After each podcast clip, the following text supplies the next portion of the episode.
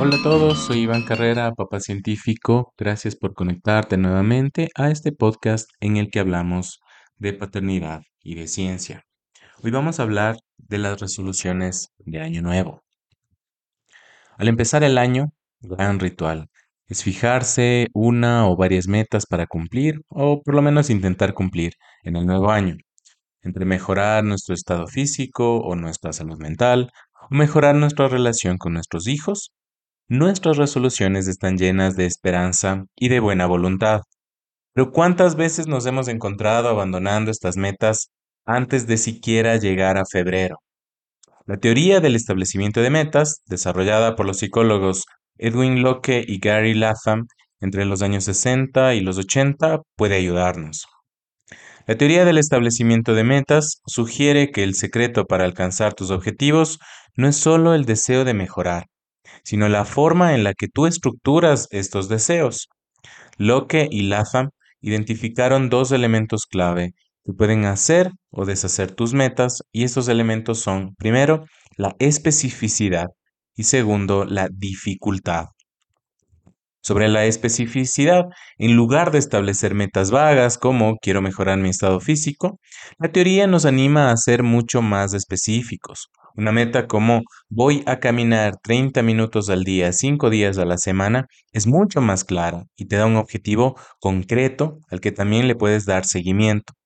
Ser específicos nos da un camino claro y nos permite ver nuestro progreso.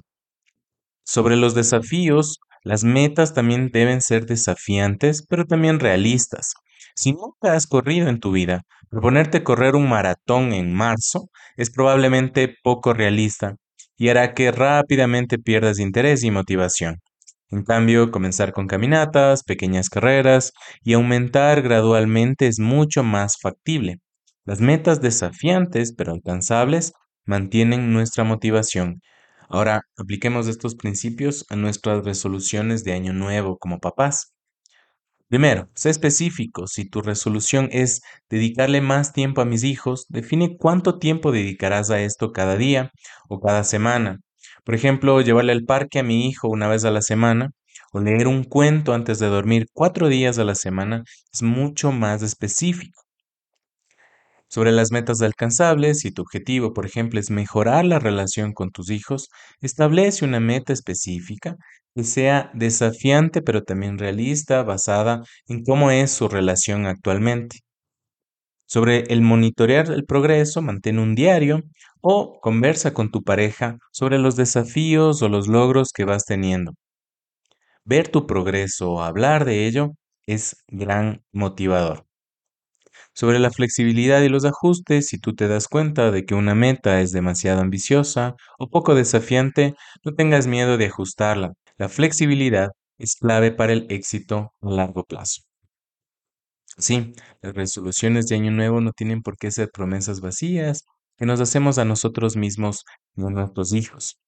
Aplicando los principios de esta teoría, podemos nosotros transformar nuestras aspiraciones en caminos claros y alcanzables hacia el camino personal y familiar. Ser papá es el desafío más grande de un ser humano, pero también es la aventura más gratificante y cada año trae consigo una oportunidad única para crecer junto con nuestros hijos. Recuerda que la paternidad es la más importante de las empresas humanas. Las campanas de la iglesia están sonando. Radio Ruanda.